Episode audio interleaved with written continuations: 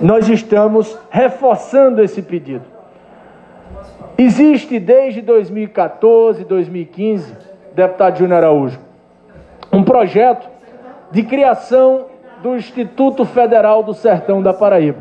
Um projeto de nossa autoria, deputado Jeová, em que na época éramos deputado federal representante da Paraíba, e quando ninguém mais falava desse assunto, nós estávamos lá debatendo a temática, porque achávamos que, assim como aconteceu no desmembramento da UFPB e da UFCG, a criação do Instituto Federal do Sertão da Paraíba iria beneficiar e muito a nossa região do Sertão, exatamente com a criação de novos cursos, de novos campi, campos, de novas regiões contempladas e certamente de mais priorização dos professores e estudantes de cada uma das regiões do Sertão. Nós, após a saída do mandato de deputado federal, percebemos a atuação do deputado Wilson Santiago, que apresentou esse projeto.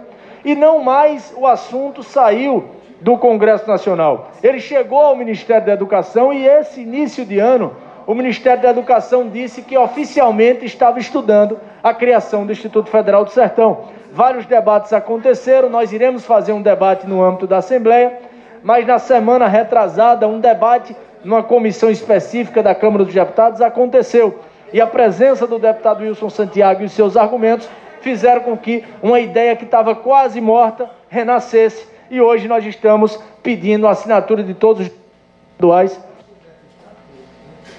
Deputado Wilson Filho, Vossa já usou o tempo de forma integral, agradeço a sua contribuição, pequeno expediente. O próximo deputado... deputado Presidente, 10 segundos apenas para finalizar, que a fala ficou cortada. Nós estamos aqui colhendo as assinaturas de todos os deputados estaduais já que todos os deputados federais e senadores realizaram um ofício direcionado ao Ministério da Educação, sendo favoráveis à criação do Instituto Federal do Sertão. Eu vou encaminhar a Vossa Excelência, presidente Adriano, e já peço para todos os deputados, se possível se concordarem, autorizarem os seus respectivos gabinetes para que a gente possa fazer também a coleta eletrônica dessas assinaturas e encaminhar ainda essa semana para o Ministério da Educação a partir do gabinete da mesa diretora da Assembleia. Obrigado, presidente, pela